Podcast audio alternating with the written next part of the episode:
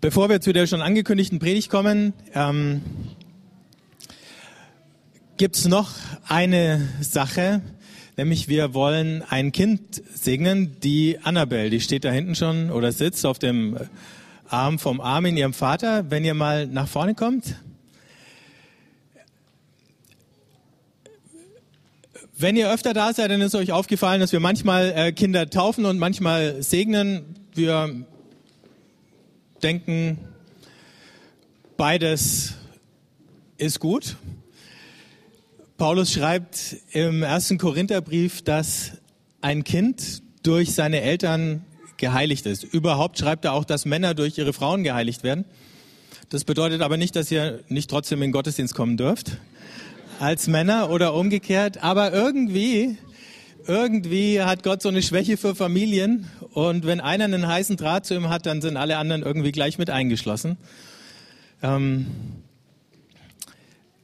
und die Annabelle ist jetzt wie alt? Im Januar, am 1.1. wird sie zwei. Jetzt schaut sie mich schon ganz neugierig an.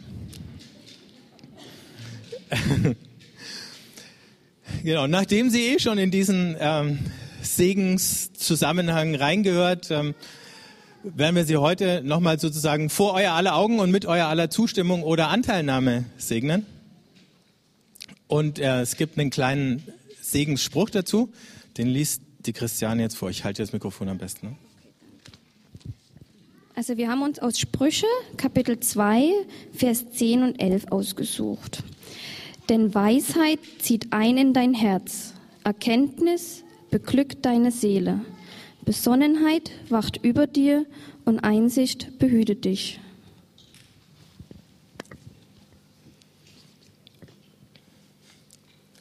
Vielleicht steht ihr einfach mal nochmal auf, nachdem ihr gerade. Und ihr könnt also alle mitsegnen. Also ich spreche sozusagen das Gebet, äh, das Segensgebet für euch stellvertretend, aber ihr könnt, wenn ihr wollt, könnt auch die Hand ausstrecken oder die Augen schließen und ähm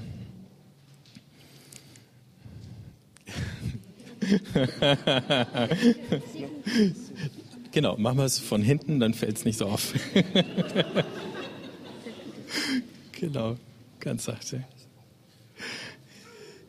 Jesus, wir danken dir für die Annabelle. Wir danken dir, dass du sie wunderbar gemacht hast. Wir danken dir, dass du sie der Christiane und dem Armin geschenkt hast, dass sie gesund ist, munter und fröhlich. Wir danken dir, dass sie unter deiner Führung und im Angesicht deiner Liebe heranwachsen kann zu einem Menschen, der deine Weisheit versteht und der dich kennt. Und dazu segnen wir sie heute im Namen des Vaters und des Sohnes und des Heiligen Geistes. Amen.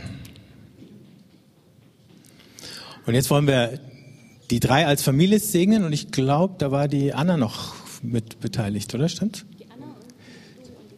Okay, noch mehr Assistenten zum Segnen, genau. Kommt ihr mal? Wunderbar.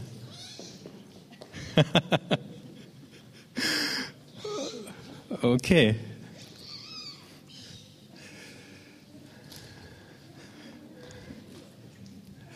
Dann machen wir es so, lassen wir das Mikrofon einfach rumgehen und ihr, wer möchte, kann was beten oder sagen und ich schließe es dann ab. Ja, Vater im Himmel, du bist auch wirklich der Vater über das Leben von der Christiane, dem Armin und der Annabelle.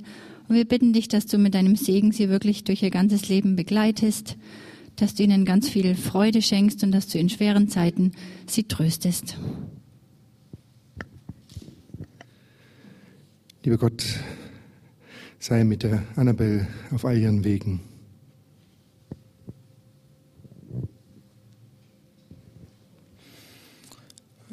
Herr, wir danken dir für die Christiane und den Armin und bitten dich für die Aufgabe und die Verantwortung, die sie als Eltern haben, dass sie sie fröhlich tragen können, dass sie sie auch in schwierigen Zeiten im Glauben, im Vertrauen und in der Hoffnung auf dich tragen können, dass sie spüren, dass du mit ihnen gehst auf jedem Schritt auf ihrem Weg.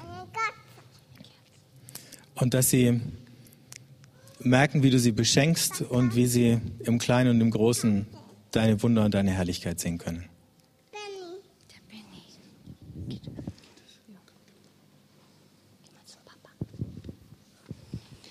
Lieber Gott, wir bitten dich, schau herunter gnädiglich auf dieses kleine Menschenkind, dem wir so nahe sind. Mach zum Glauben es bereit und schütze es zu jeder Zeit. Sei ihm Halt im Weltgetriebe, lass es fühlen deine Liebe. Bewahre es vor großem Schmerz und schenke ihm ein gutes Herz. Amen. Amen.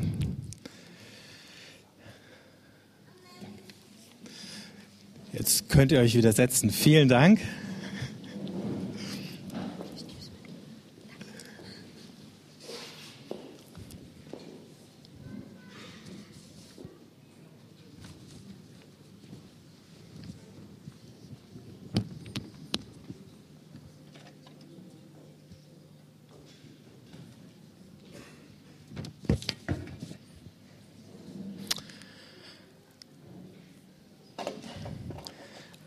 Wir haben uns ja seit ein paar Wochen unterhalten, immer wieder über gute Gewohnheiten. Was gehört so dazu? Je länger so eine Reihe geht, desto mehr kann es natürlich auch zu der Frage führen, wie kriege ich das alles überhaupt unter in meinem geschäftigen Alltag? Noch eine und noch eine und noch eine. Aber ich glaube, wenn wir verstehen, wie wichtig solche Dinge sind für unser Leben. Solche Sachen wie Dankbarkeit, Vergebung oder eben heute Freunde. Dann fällt es uns vielleicht gar nicht mehr so schwer. Und ein bisschen ist meine Hoffnung, euch einfach den Mund wässrig zu machen, so dass ihr nicht sagt, oh, auch das noch, sondern dass ihr rausgeht und sagt, wie konnte ich das eigentlich vergessen?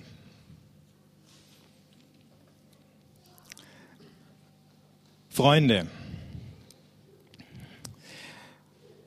Freunde können Leben retten. Eine solche Geschichte lesen wir im ersten Buch Samuel im 19. Kapitel. Ich lese sie euch vor.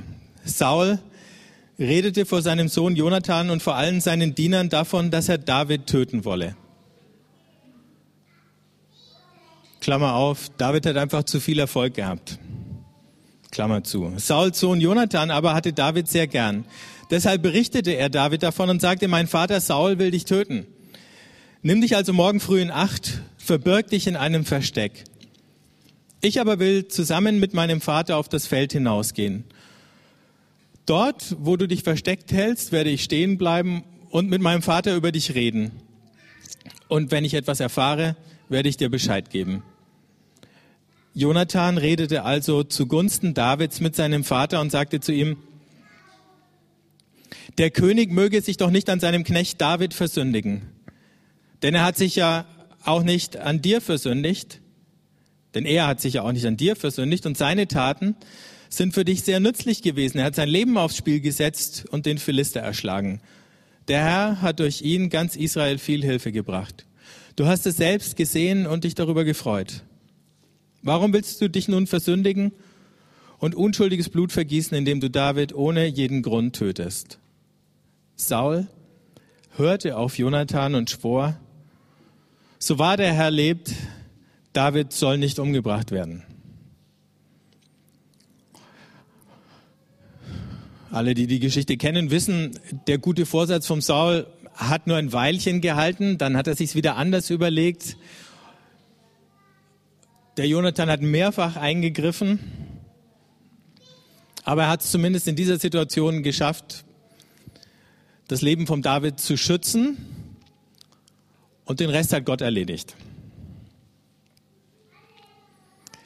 Jetzt sind wir natürlich nicht oft in vergleichbaren Situationen, wo uns jemand nach dem Leben trachtet. Deswegen habe ich gedacht, wir lesen noch ein bisschen weiter im Alten Testament. Wenn ihr eine katholische Bibel habt, dann könntet ihr im Buch Sirach Folgendes lesen, was evangelische Bibeln leider nicht hergeben. Aber ich fand es trotzdem so schön, dass ich gedacht habe, auch mal ein apokrypher Text.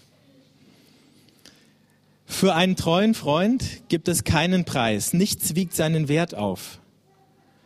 Das Leben ist geborgen bei einem treuen Freund.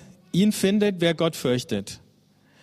Wer den Herrn fürchtet, hält rechte Freundschaft wie er selbst, so ist auch sein Freund. In der Bibel ist auch immer wieder von falschen und schlechten und untreuen Freunden die Rede. Und ich habe gedacht, die Sachen lese ich euch nicht vor, die kennen wir auch. Aber das liest sich ja fast wie ein Kommentar zu der Geschichte von David und Jonathan. Und dann geht die ganze Geschichte noch einen Schritt weiter, denn Gott selber reiht sich in die Reihe der Freunde ein. Jesus sagt in Johannes 15 zu seinen Jüngern, das ist mein Gebot, liebt einander, so wie ich euch geliebt habe. Es gibt keine größere Liebe, als wenn einer sein Leben für seine Freunde hingibt. Ihr seid meine Freunde, wenn ihr tut, was ich euch auftrage. Ich nenne euch nicht mehr Knechte, denn der Knecht weiß nicht, was sein Herr tut. Vielmehr habe ich euch Freunde genannt, denn ich habe euch alles mitgeteilt, was ich von meinem Vater gehört habe.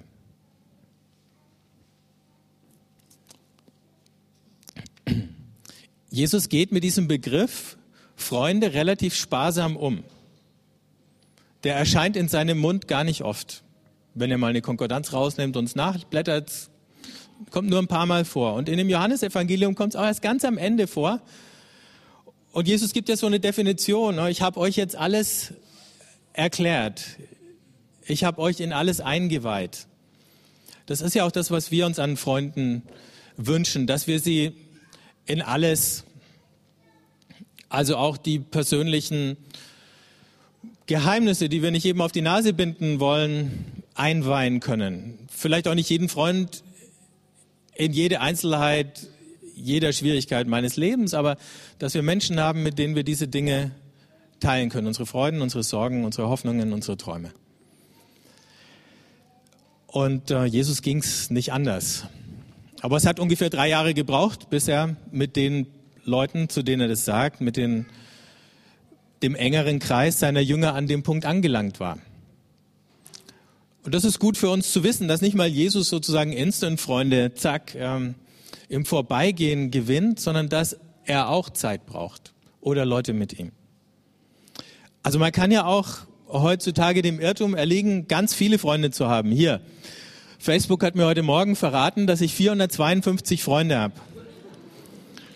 Und da sind noch irgendwie 27 in der Warteschleife, Leute, die ich überhaupt nicht kenne und ich weiß gar nicht, was ich jetzt machen soll. Ähm, ob ich jetzt all denen eine Mail schreibe und sage, hey, wir kennen uns gar nicht, warum willst du mein Freund sein? Kannst du mir das mal erklären? Äh, äh das sind natürlich nicht 452 Freunde, sondern 452 Leute, von denen ich manchmal gerade den Namen kenne und äh, ein Foto gesehen habe. Manche habe ich noch nie in echt getroffen, aber es sind auch einige von euch dabei. Insofern darf ich jetzt nicht irgendwie allzu äh, es ist eben ein sehr gemischter Haufen, 452 Leute. Da sind echte Freunde dabei, da sind ein paar gute Bekannte dabei, da sind ein paar sehr flüchtige Bekannte dabei. Und äh, eben ich habe, äh, man kann ja Freunde bei Facebook so sortieren in bestimmte Listen. Da habe ich eine Liste jetzt gemacht von Leuten, die habe ich noch nie gesehen.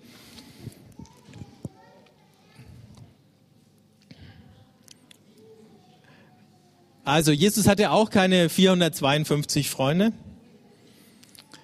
Vielleicht hat Jesus auch 452 Freundschaftsanfragen gekriegt, nachdem er 5000 Leute gespeist hat oder irgendwie was anderes Tolles gemacht hat. Aber zum Glück gab es ja damals noch kein Facebook. Dann musste er sich damit jetzt gar nicht beschäftigen. Ähm, jeder weiß, dass wenn wir Freunde so verwenden, das halt ein sehr oberflächliches Verständnis wäre von von Freundschaft. Aber auf der anderen Seite zeigt wie sehr wir uns alle nach Freunden sehnen und wie wichtig Freunde für unser Leben werden können. Wirkliche Freundschaften muss man pflegen. Die entstehen nicht aus dem Nichts, die bleiben aber auch nicht, wenn wir nicht uns drum kümmern. Viele andere Dinge in unserem Leben, Leben müssen wir auch pflegen, unsere Gesundheit. Ähm, manche technischen Geräte, mit denen wir täglich umgehen, Fahrradkette muss ich ab und zu ölen und so. Und mit Freundschaften ist es nicht anders. Freundschaften zu pflegen bedeutet zum Beispiel, dass ich mir Zeit nehme. Anders geht's ja gar nicht. Und dass es irgendwie sowas wie kleine Rituale gibt zwischen Freunden, bestimmte Dinge, die man gerne miteinander tut. Gestern Morgen bin ich beim Frühstück gesessen ähm, und habe der Martina erzählt, worüber ich heute predigen werde, will, muss, darf. Und dann kam sofort die Frage, wer sind denn deine wichtigsten Freunde? Und ich so, oh, so früh am Morgen schon so eine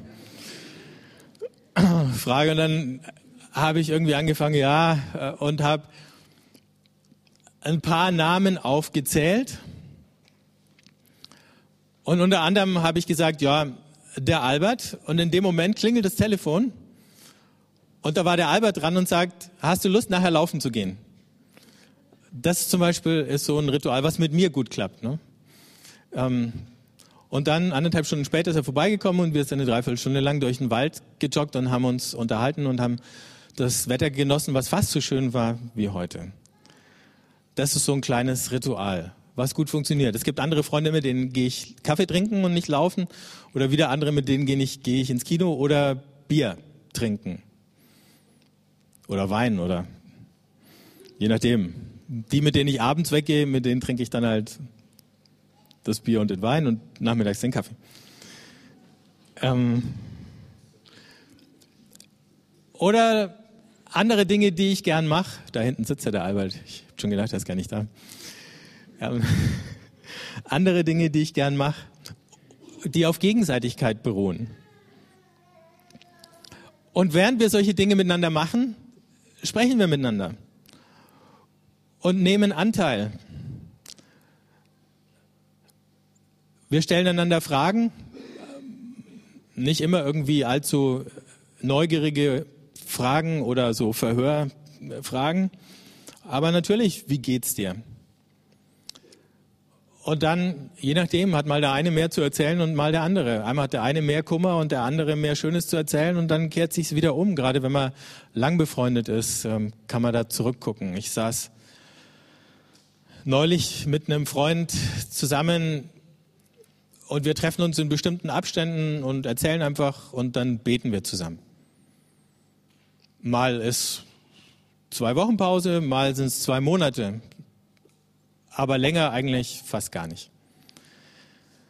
Und dann saßen wir eben neulich mal da, hatten gebetet und plötzlich ist uns eingefallen, dass wir das schon zehn Jahre lang machen.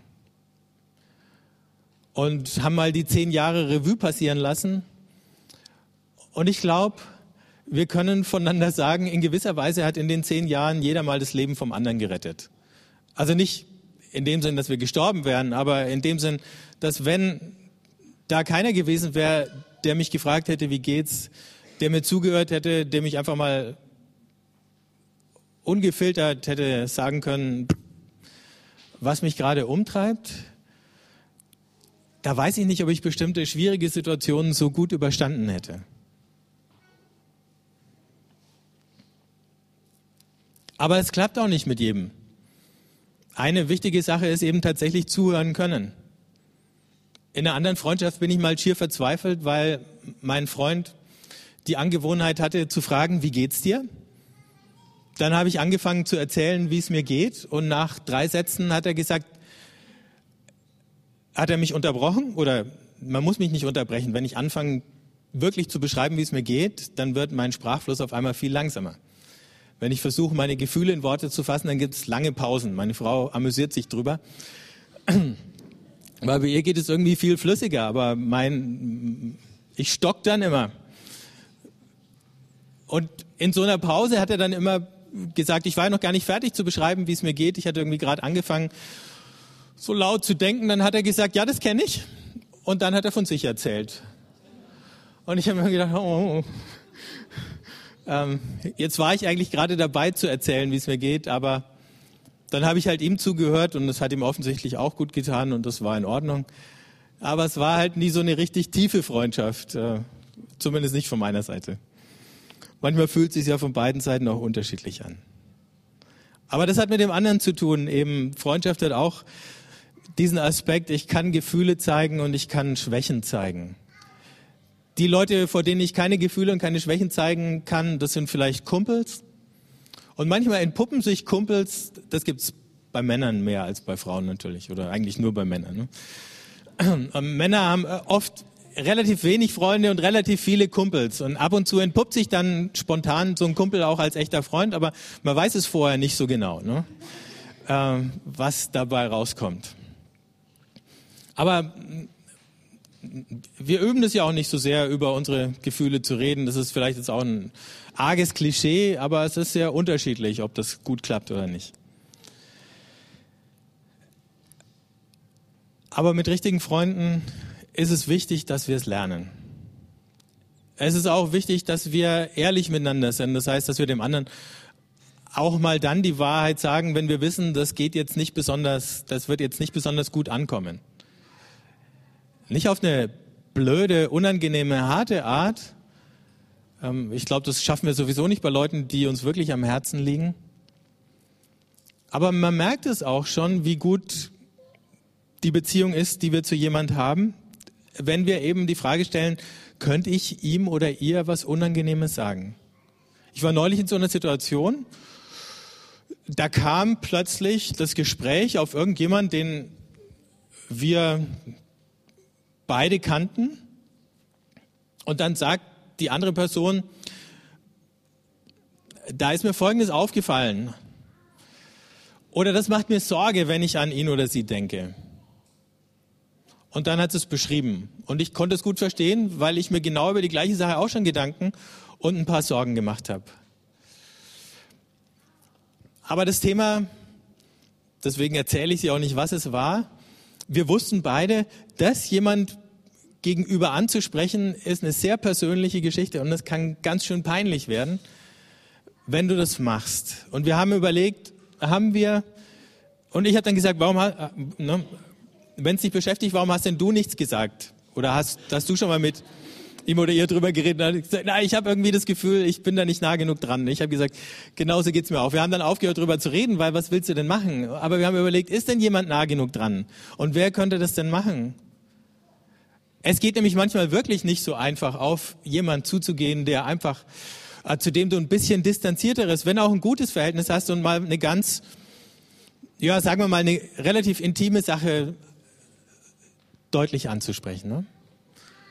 Und es ist viel leichter, wenn es ein Freund macht, von dem du weißt, ähm, der doktert nicht an dir herum, damit es ihm hinterher besser geht mit dir, sondern dem geht es wirklich nur um dich. Freilich kann aus so einer Situation auch eine Freundschaft werden, wenn du merkst, jemand nimmt sich die Zeit, jemand traut sich, eine peinliche Situation mit dir auszuhalten, weil du ihm wichtig bist.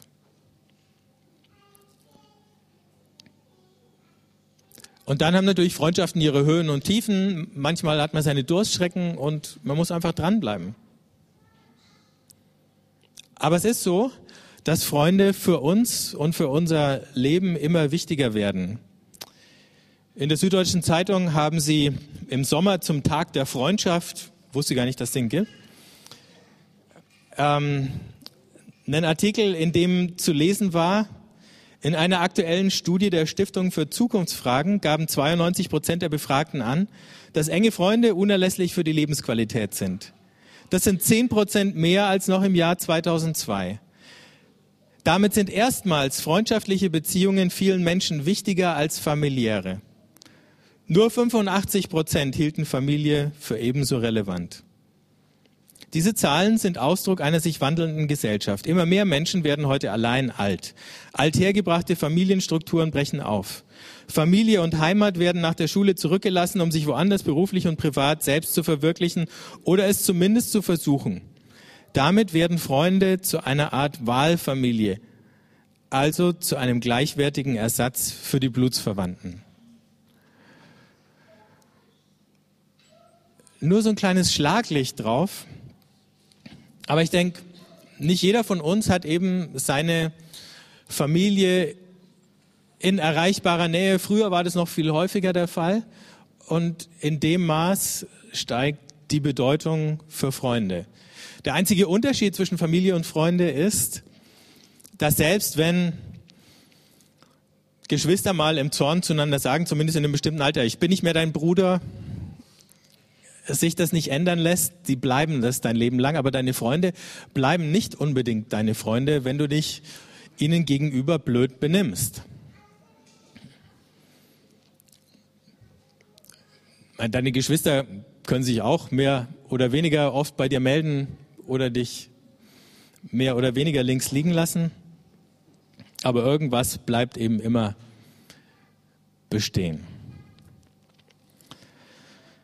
In dem Artikel war auch zu lesen, nur weil ich das vorhin erwähnt habe, dass eben, weil Männer sich generell mit Freundschaft ein bisschen schwerer tun als Frauen, nach einer Trennung oder Scheidung die Selbstmordwahrscheinlichkeit bei Männern viermal höher ist als bei Frauen.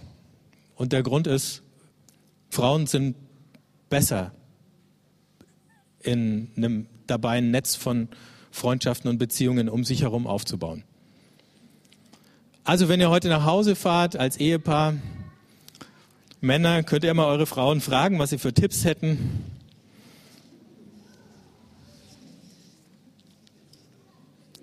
Obwohl, ob das unter Männerfreundschaften immer so gut funktioniert, ist die andere Frage. Manchmal, wenn ich Freunde treffe und ich komme nach Hause, dann fragt die Martina, wie geht's dem so und so? Und ich sage, so genau weiß ich es gar nicht. Wir haben uns über viele interessante Sachen unterhalten, aber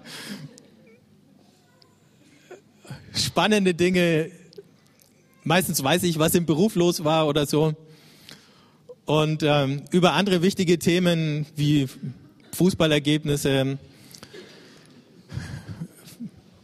Festplattenschäden und sonst was ähm, haben wir uns ausgetauscht.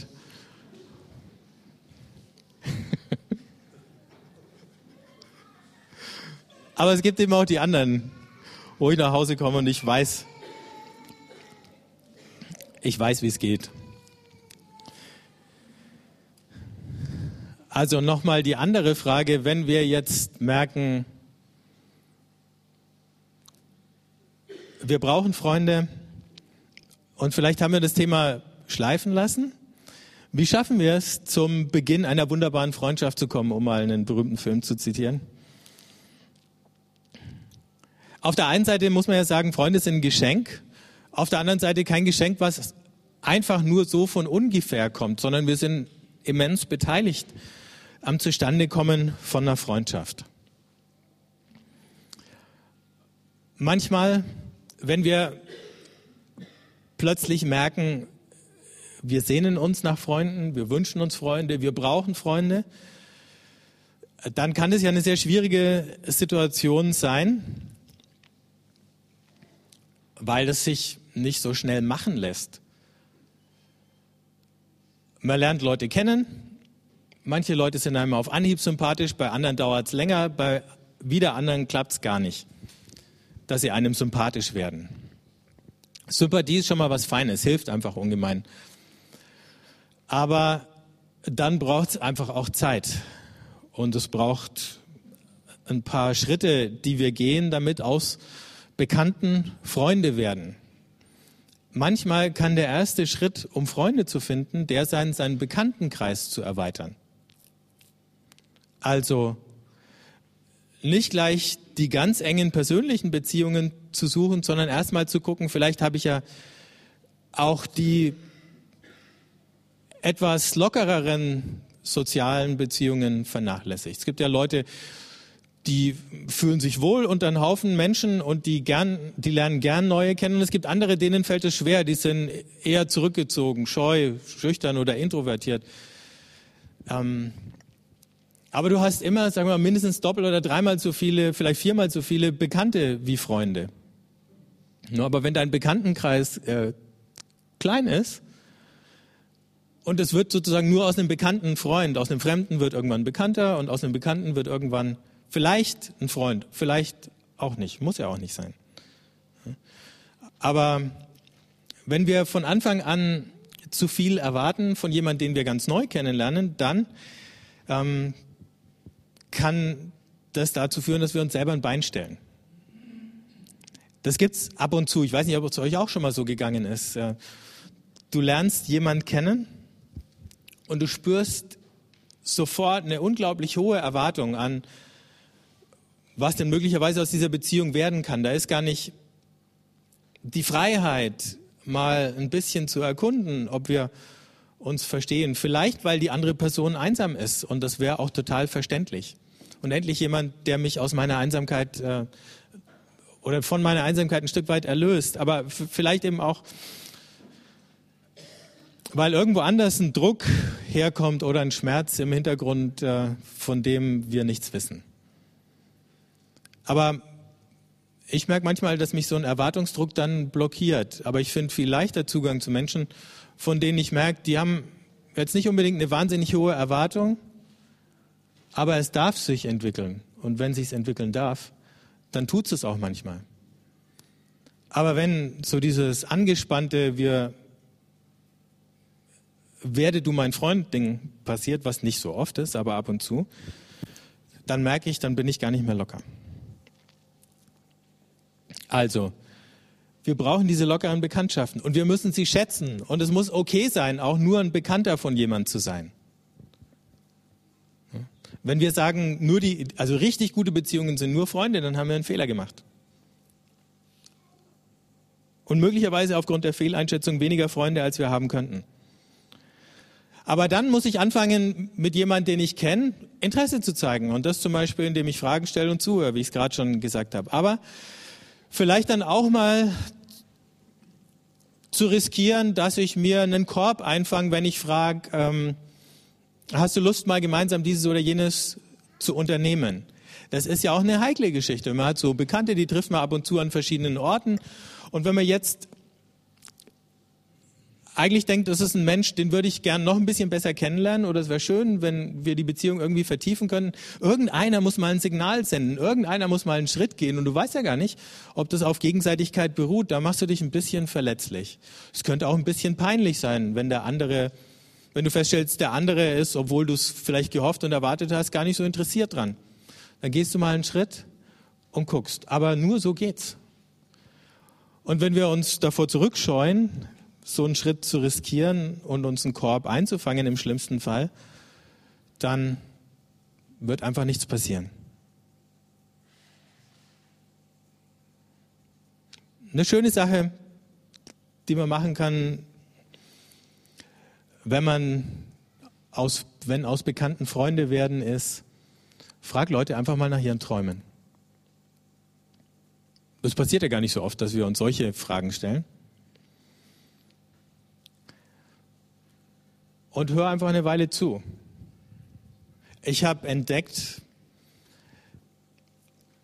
dass allein schon, wenn wir einander unsere Träume erzählen, auf einmal irgendwas sich in der Beziehung anfängt zu entwickeln. Und es müssen ja nicht mal identische Träume sein. Manchmal können es ganz verschiedene Träume sein. Aber wenn wir anfangen, solche Träume zu teilen, zusammen zu träumen,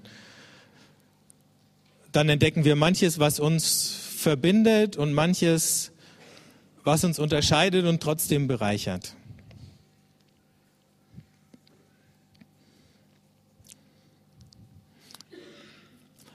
Jetzt sitzen wahrscheinlich ein paar von euch da und sagen, erzählt er uns heute noch was anderes als nur Psychologie?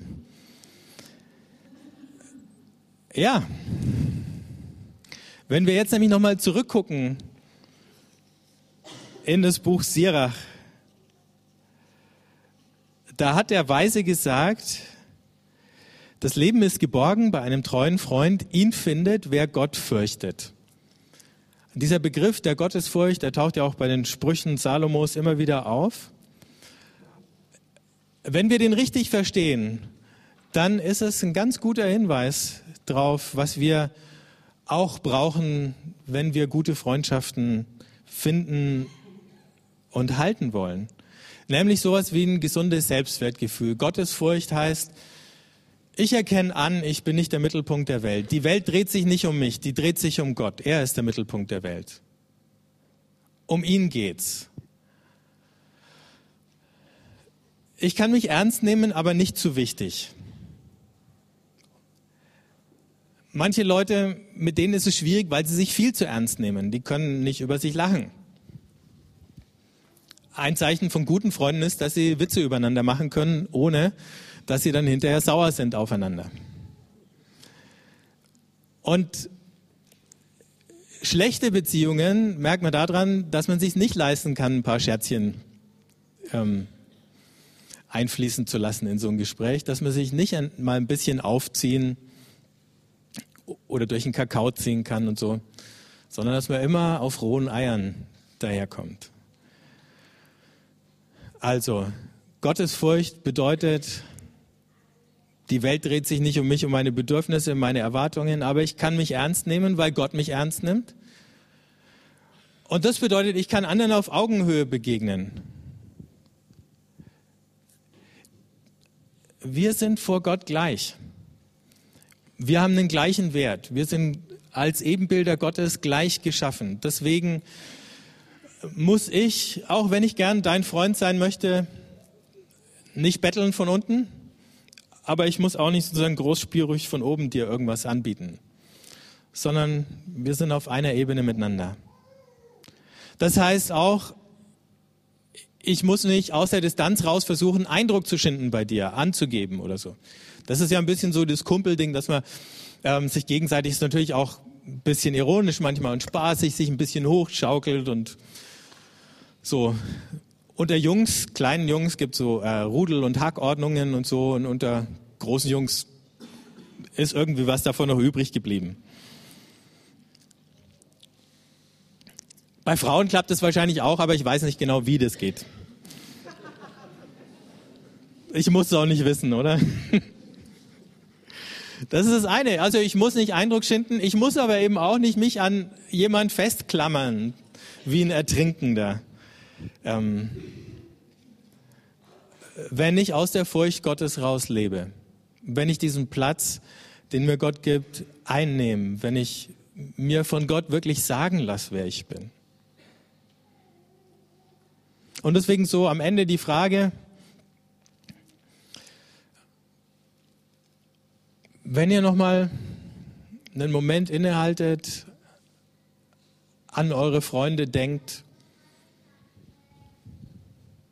welche Namen fallen euch ein, welche Geschichten, welche Erlebnisse aus der letzten Woche, aus dem letzten Monat, wer sind die Leute, selbst wenn du manchmal wenig Zeit hast, wenn du mit denen zusammen irgendwas unternommen hast, egal was es war, wo du merkst, du gehst irgendwie bereichert wieder raus aus dem Gespräch. Egal, ob es euch beiden gut oder schlecht ging, irgendwas Positives, irgend so Funke, der springt da immer über.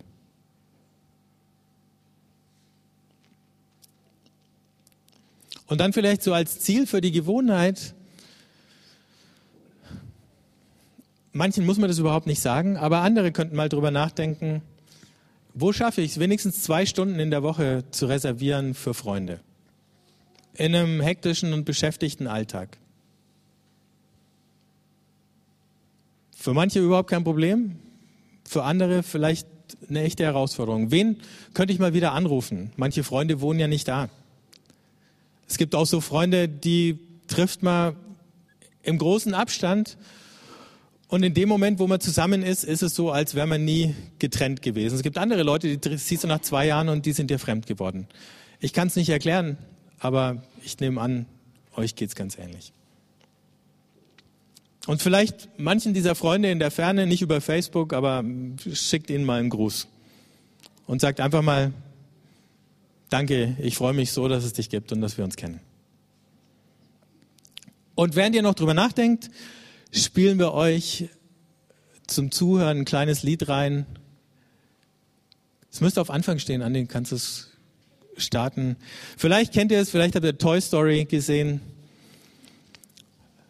You've Got a Friend in Me vom Randy Newman.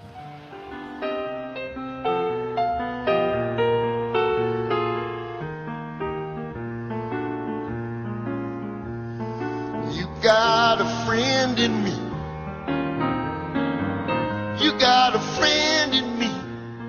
Was mir so gut gefallen hat und warum ich es unbedingt haben wollte, ist dieser kleine Abschnitt in der Mitte von dem Text, wo es heißt, You've got troubles, well, I've got them too. Du hast Probleme und ich auch. Ich glaube, das ist der gemeinsame Nenner, zumindest bei vielen Freundschaften, die über Jahre laufen, dass wir feststellen, mal hat der eine mehr, mal der andere, mal haben wir beide. Ähm, eine dicke Ladung zu tragen und mal freuen wir uns, dass wir beide keine haben.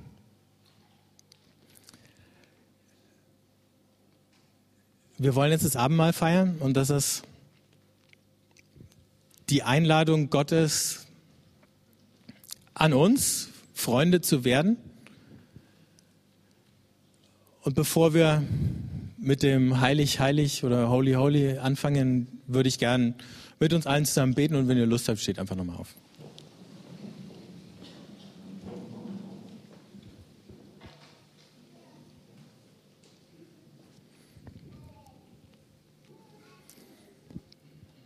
Jesus, danke, dass du unser Freund geworden bist, dass du uns deine Freundschaft anbietest. Und mehr als das, dass du uns hilfst, gute Freunde zu werden für andere.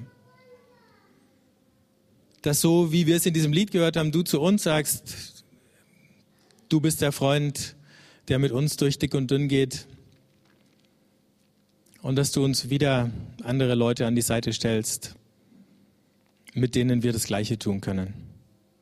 Danke für diesen Schatz von Freunden, den du uns gibst. Danke für den Schatz, den du uns in unseren Familien schenkst, in unserem Bekanntenkreis, hier in dieser Gemeinde. Und das immer wieder aus Leuten, die wir nicht kennen, welche werden, die so eine wichtige und tiefe Rolle in unserem Leben spielen und durch die du uns segnest. Amen.